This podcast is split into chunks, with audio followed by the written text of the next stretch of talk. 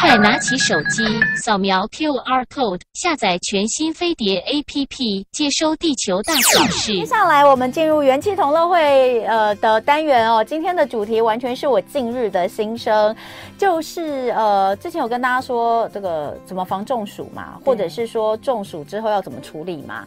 但是呢，因为那一集之后，我就非常认真的每天都在喝水。可是我觉得为什么我还是喝了，觉得口干舌燥？嗯、你有没有觉得最近一直喝水，可是还是一直觉得口很渴？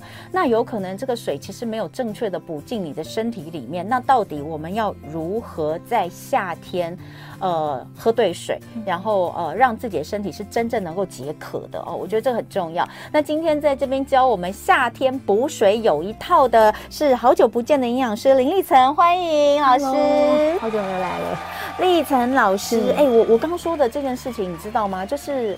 我我水有喝的比较多，可是我还是觉得很渴。你有自己去算过一天的水量吗？你会去定量？有。我最近哦，最近比较乖，就是因为我前面真的都不太喝水，我很不喜欢喝水。嗯、但是我有我有察觉到，就是呃，就是。我我就是整天都很像是人家，那是中中医说的阴暑啦，嗯，就是不是直接晒到太阳，可是你就会觉得身体不舒服。那所以那一次我们那一集聊完之后，我就认真的想要喝水。那再加上有一位这个好呃好朋友老师，他他送我玫瑰花瓣。好、哦，然后我就加在水里面这样喝，因为他说可以助排水什么。哎，我觉得水有点淡淡的花香味，好好喝哦。我就每天加那个水量。那我现在大概一天可以喝到一千五，一千五，一千到一千五就是水的部分。嗯、哼哼，那其他部分就是没有加咖啡这些，对，没有加，大概一千到一千五。对，可是我以前是连五百都喝不到的啊，五百喝不到真的有点夸张。但我。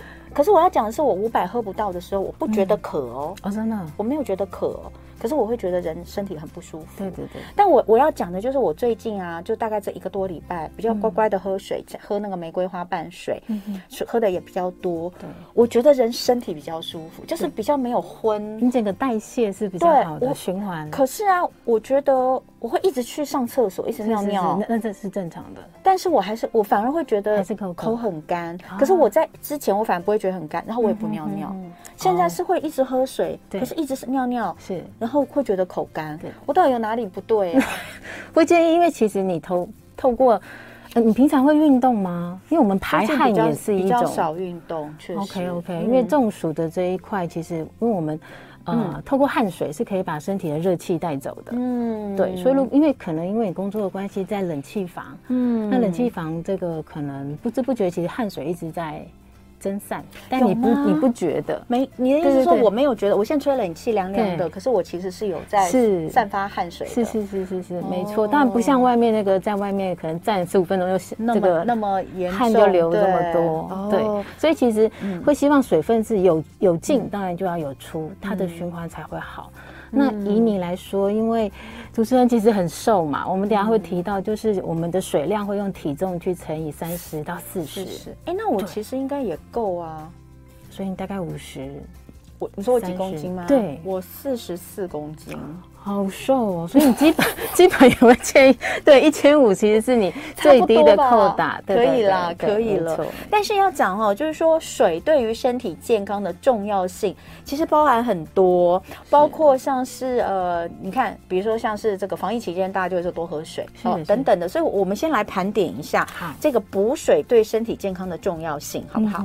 好，先刚刚有提到这个疫情期间，其实这个水分它可以让我们的呼吸道是湿润的，对，那呼吸。吸道湿润的情况下，其实这个病菌比较不会附着上去，嗯，所以也可以去缓解这个，比如说过敏啊，嗯，或者是一些这个生病的一个机会啦，嗯，所以才会说，其实疫情期间除了补开水之外，白开水之外，其实也蛮建议补绿茶的。绿茶有儿茶素，儿茶素它有些抗菌，对对，抗菌的物质很好。对，那再来就是，但有一种说法，说什么你喝茶喝咖啡就要多补一杯水，到底是不是这样？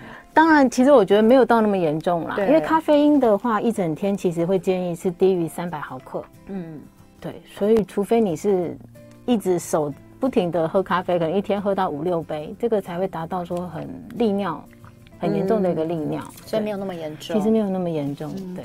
所以水的重要性，我们看到，呃，立成老师他自己也给大家有带来一张，呃，一张图，对，有针。对。呃，对于血压的稳定哦很重要，特别是三高，因为其实你水喝不够的情况下，我们血液里面有七成是水分，嗯，你水喝不够，其实你的血管相对会收缩，对，那所以在夏天其实也会有小中风。不是只有在秋冬，嗯，因为血管一收缩，如果血液又浓稠的话，其实很容易发生这种小中风的问题。所以三高的人，其实我们反而建议你的水是要喝得够，要喝的比较多。对，有血糖要控制的，或血压、血脂肪，对，就是预防你这个血液过度浓稠。嗯，然后帮助肠道的排泄。是对，所以像我之前哦，常常觉得就是呃，嗯嗯，比较没有那么就是没有规律，然后就发现医生就说他整个盘点我的这个，然后我也做了大肠镜，什么都很 OK。之后他就说，一个就是我进食量太少啊，我吃的很少，然后再可能我水喝太少，是，所以这个也是很重要的。那体液的成分其实水占，这大家就知道嘛，有七成哦，七成是真的耶，对，七成。所以如果我们水分喝的少，在体液的这个部分可能会有什么样的问题？因为所有的这个体内的生化代谢都是需要水分，嗯，所以你会发现你有一些，像您之前可能会觉得头晕、精神不不佳，这其实也是有可能是这个原因。也是有这个可能。好，那呃。怎么补水哦？少量多次，这个是我们之前都有讲哦。它的重点会放在什么地方？补水的重点其实会有一天里面，其实会有几个比较黄金的关键点，一定要补水。早上起来是一定要补水。您说一早起来就要喝水吗？就要喝水。那其实可以开启你一整天的顺畅力。哦。那再就是你睡眠的期间，其实水分也都在增散，所以有些人早上起来会觉得口干舌燥，尤其是现在开冷气啊。哎，对，没错，特别早上起来都会渴。我以前我以前不太有会说早上起来要喝水，可是现在最近哦，我早上起来一定要先要喝水，但是我没有办法喝到五百 CC 啊。那有很多医生都说早上起来先五百 CC 一杯温开水下去，你就会可以准备去上厕所。对，哦，我没办法，但是我至少让自己喝个一百五十 CC、两百 CC 左右。对对对，大概一小杯两百五、两百，其实我觉得就 OK 了。最好喝水时机很重要，早上起来是一个。等一下回来我们讲其他的。今天在我们现场的是营养师林立岑老师来教我们夏天补水的方式。刚有说到有效率的补水，你要从很多的部分来看，时间、水量都是。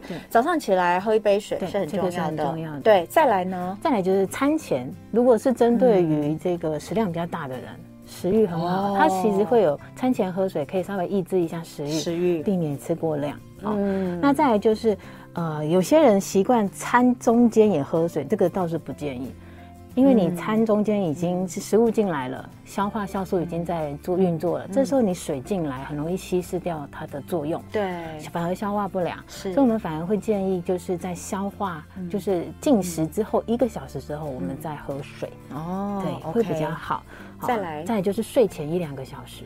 这就是避免你睡眠过程中这个血液水分蒸散、血液特别浓稠的一个关系。哎，我最近啊，到底是老了还是怎样？半夜都要起来上厕所，不是只有你，我也是。那你我也会，你是一直都会，还是最近有比较严重？因为我两胎隔比较久。然后我们家小的，我也是啊。就你现在睡眠会小的快才快四岁哦，我小的是七岁，但是我们睡眠还是很不好，因为他他现在自己睡，可是他半夜只要醒过来，他就要用扩音器的声音大叫，然后我们就要从房间跑过去，这样。就我跟我老公两个人，就之前都是我我去。然后我现在就装死，就换我老公去，但是就是睡眠都会中断。可是可是我发现，就是我最近真的特别容易起来，半夜起来上厕所，哎。我在想是不是真的水喝太多？因为我之前就跟你说我不太喝水嘛，对。然后现在水量有增加。可是我睡前一定会喝水，原因是你知道有很多保健品是睡前要吃的。对，有没有人跟我一样睡前有吃很多保健品的？比如说我睡前会吃，呃，就是帮助代谢的，对，然后也会睡得比较深沉。哎，那真的是太有用了，没办法，就类似酵素类的东西会吃，然后可能还会就是总总是。哦，钙钙也会吃嘛？对，钙也会在睡前吃，胶原蛋白也会在睡前吃啊，所以就大概 很多，大概总要喝掉两百五十 CC 的水。睡前，所以你大概睡前多久？如果会夜尿，我们会建议是睡前至少一个小时到两个小时喝水。如果是很接近睡觉的话，比如说因为因为因为如果说那好那还好，那比如说其他的可能可以再往前一点吃。可是比如说是帮助睡眠的药，那或或呃不是药，帮助睡眠的这些保健品的话，一定是睡前吃嘛。他通常说睡前半小时内。那我大概就是水量嘞，就是他必须要水量。那其实还好，因为如果不要全部，因为我太懒了，我都会想说一次一起吃。对对。啊，一次一起吃，刚刚那些东西就会喝到两百五。啊，如果说只有吃这个睡前的这个代谢，晚上代谢的大概应该五十 CC 左右就可以。那我试试看，试试看，对，稍微错开。每天半夜都要起来尿尿哎，然后我就想到，不是说老人都是要起来尿尿，对，我老了。好，那你起来上完厕所回去再睡还可以哦，那就 OK。老人可有一些人是睡不着，你用这个来安慰我，其实还没有老。好，哎，有人问说，喝气泡水也算正常喝水吗？啊，气泡水如果它其实气泡水它就是把二氧化碳打进水里面，对啊，对，那基本上是可以，只要无糖，哦，就不会像是喝含糖饮料了。哎，我跟大家分享一下哦，我最近啊，真心觉得气泡水在餐前喝很有用。可以增加饱足感。我觉得它除了增加饱足感之外，不知道为什么它让我的排泄也会比较顺哦。是，我不知道为什么，就是有可能去增加那个蠕动。蠕动好像是，就是因为你喝下去通常都会打嗝嘛，会有气。可是我在想，是不是也有一部分它会增加肠胃的蠕动？我不晓得。但我真的觉得，就是比如说你要吃一餐比较呃比较饱足的餐之前哦，比如说对，比如说像我要吃这个，虽然炸炸类的食物很不好，但有的时候你总是会吃到一些炸鸡啊、披萨之类的。我在那一餐前，我先喝气泡水。哎、嗯欸，我发现就是就是我上次有跟大家分享嘛，就是我我两天内瘦了两公斤，体重掉两公斤。嗯、我发现是就是可能排水排的比较好，或者是什么。夏天很容易水肿，其实、嗯、对，所以我但其实，在冷气房更容易，就很容易水肿、啊。因为其实你流汗的量其实不够。好，所以呃，刚刚有讲了几个不同的时间点喝水的重要性啊。对那水量的摄取一次。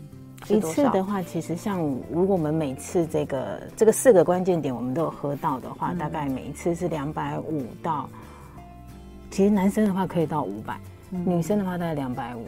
那中间其实不口渴，我们也建议一定要再补水。对，那特别是长辈哦，嗯、因为长辈他的口渴中枢反应比年轻人还慢。哦、当他当他觉得已经口渴，其实已经是缺水了。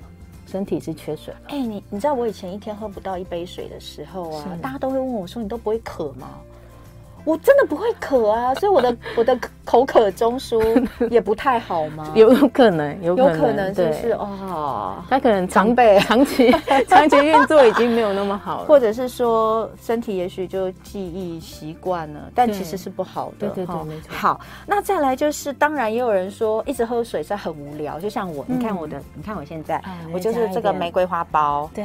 对，然后我就是这样，然后一天大概就是可能十颗吧，然后就放在这个五百 CC 的水壶里面，然后我大概就会抽再再加两次的水，那这样就有一千五百 CC 了。是，对。那呃，有人就会说，像我，如果你像我一样觉得喝水很无聊，你可以加一些没有没有热量、没有糖分的东西，水果茶、对红茶，然后绿茶，对，水果一点其实就 OK。我这样就其实就很淡。对啊，对。但是还是要再讲一次，就是说，如果你是要用水果或者是像花，你所以你要选择有机的，会是很重要。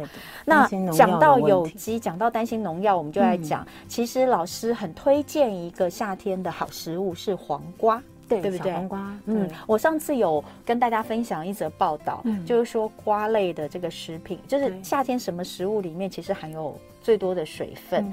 那很多人以为是西瓜，但其实西瓜可能因为要刨掉外面的，就是要切掉外面的皮很厚，所以它其实水分是占百分之九十四，真的有占到百分之九十九的，可能就是像。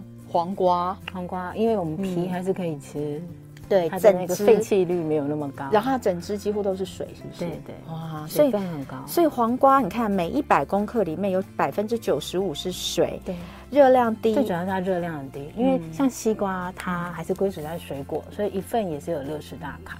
那糖分对不对？呃、对，它还是有糖分。哦、那像小黄瓜，它一百克的话才十五大卡。哦，那你小黄瓜都怎么吃？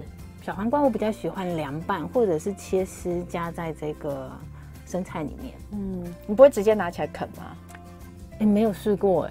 我跟你说，可以直接甜的，其实好像真的。我有认识小朋友哦，我有一次那个带我儿子去上舞蹈课，然后就跟他一起上舞蹈课的孩子啊，我看到啊，我我儿子就很糟糕哦，就是那个要吃，就是这个这个休息时间他要吃的这个甜点哦，可能点心哦，可能就是一般小朋友吃的点心。然后他的同学啊，在那个休息时间叫妈妈拿给他的点心就是一根小黄瓜。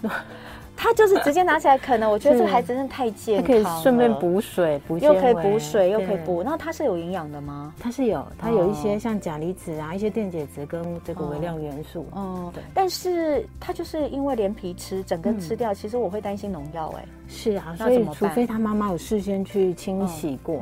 对，那。其实小黄瓜它是这种连续性采收的作物，也就是它有可能今天喷洒农药，明天就采收了。嗯，所以其实真的很多人会担心它农药残留的状况。哦，对。那但是因为其实现在这种呃农药大部分也都是水溶性的居多，所以我会建议啦，其实像我在家小黄瓜洗的时候，我会用这个毛刷。哦，边边冲洗边边刷边刷，然后再放在这个水盆里面，让这个细流呃细水让它这样溢流大概十分钟，十到十五分钟。对，然后像你你呃你你你大部分是做凉拌的嘛？对对对，凉拌小黄瓜，你在夏天很适合。嗯，那有没有什么你自己的那个做法可以跟大家分享？嗯，其实小黄瓜其实蛮适合，就是穿烫完之后呢，就是杀青完之后放在冰水里面冰镇。哦，你还先杀青哦？对，杀青其实。透过这个步骤，其实可以让农药残留可以更少。那你是切完再烫，还是整烫完再切？呃，切切完再一起烫。其实它杀青时间是很短的，大概几秒钟，几秒钟就捞起来。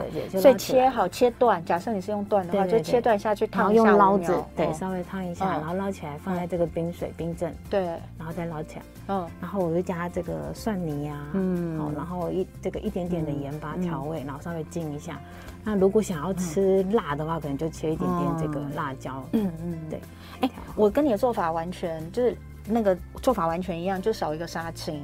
如果杀青过是口感的差异吗？还是呃，杀青过除呃除了口感，还有它可以让农药再再再再干净一点。对对。好，哎，那那个脆度。是怎么？脆度，因为它它有马上放进冰水冰镇过，它其实就会比较脆。有些我看厨师料理的方式，他会把小黄瓜的心切掉哦，因为他说会让口感变软，是因为有那个心，所以可能你对，比如说你你你切小黄瓜，通常我们是切。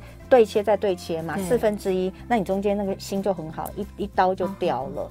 对，但我不知道那个中间的心会不会 会不会其实还有什么营养素不吃很可惜，我不知道。但是这个也是很好的，就是夏天凉拌小黄瓜是非常好。有人问大黄瓜也很好吗？呃，大黄瓜也很好啊，因为大黄瓜有时候其实我们也会去煮汤或者是炒这个肉丝。我记得那时候看到他说那个水分含量最多第一的好像是，比如说什么冬瓜，还有。呃，丝瓜好像水分含量也很高，很多对，其实都高于西瓜哦，好、哦，所以这是很好的。其实夏天还蛮适合吃瓜类的蔬菜。嗯这些瓜类在台湾是丢席的吗？我就说是当季的嘛，对不对？当季的。好，然后再来，整天昏昏沉沉哦，可能不是只有热，而是湿气太重。中医都会一直说湿气，夏天的时候湿气特别容易重，因为会喜欢吃冰的。对。那有哪些食材其实是可以帮助大家去湿？第一个一定是薏仁嘛，我要讲，对不对？薏仁，薏仁，薏仁是真的很好用。对。那有时候煮绿豆薏仁汤，或者是这个绿豆直接做成啊不。薏仁煮成薏仁饭，就是取代一部分的白米，嗯，对，你可以各半。但是薏仁因为比较不好煮，所以建议一定是要泡水过。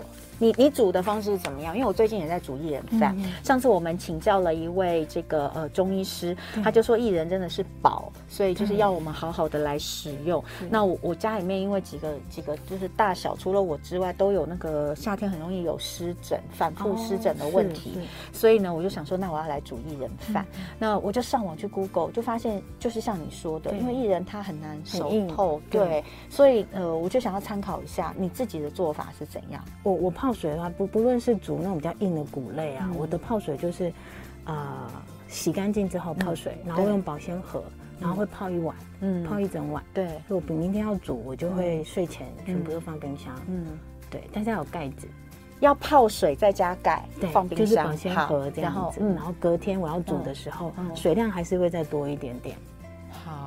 好。那如果你饭白米跟薏仁，你不是说你一一一半一半吗？对对对。那你你是怎么放水？呃，水的话，基本上如果是一米杯的话，就是我会一比，诶，一比一比一点三，会再多一点点。对。那你你你看，是要你看你泡过水的薏仁，它会不会胀？其实会啊，会稍微脏。所以你用一米杯的白米，生的白米，对，加一米杯泡过水的薏仁，对，然后这样子之后，假设是这样，然后你会放半杯啦，因为我们家只有四个人，没有那么多，就半杯白米，哦半杯的薏仁，泡过水的薏仁，然后这样子加一点三杯的内锅再多一点点，内锅放一点三杯的水，然后一样是外锅也是一杯水，对，要焖吧，要焖要焖。我觉得他如果不闷，应该会。哎，你知道我后来是怎么做吗？我好我好高刚哦！我是一人先去煮过。哦，你说用我有看到人家教，就是说薏仁先在锅上煮，嗯，但是不用煮太久，就有点也是类似像杀青那样，但是有稍微煮久，就是你煮滚了之后，大概几分钟之后呢，就把薏仁捞起来，放凉之后放冷冻库。放冷冻也是一个方式。对，他说就有点像我们白萝卜嘛。我以前煮白萝卜也是，因为白萝卜很难煮透，所以我都是先先给它切片放冷冻，然后它就有点熟，感觉是有点熟成了，被冷冻冻过，然后再下去煮汤，它就很快就煮煮那个，然后就是把那个薏仁先冻，冻了之后呢。在你要吃的时候，假设你要煮甜汤的话，其实你再上上上锅去煮，其实很快就软，很快就。那或者也是这个做法，对，或者是我就煮薏仁饭的话，我就是米跟那个薏仁，我就一起。冻过的薏仁一起放进去，然后水可能多加一点点，哎，也也 OK，也 OK。但我就觉得很高刚，因为我就是多一道要先煮过的，然后再冷冻。对，所以一个就是要泡，一个就是要煮，看你要哪一个，对不对？好，所以这个东西是还蛮，那还有没有别的？嗯，可以提醒大家的，除了薏仁之外，还有什么食材好吗？薏仁是最还蛮首推的，对，对。然后排湿气的话，我会建议可能就是某些食物容易产生湿气的，我们减少。嗯，对，嗯。那像是甜食就要少一点，对，甜甜的东西，那甜的真的很容易产生湿气。然后还有夏季大家很喜欢喝这种啤酒，也是要留意。好，谢谢营养师哦。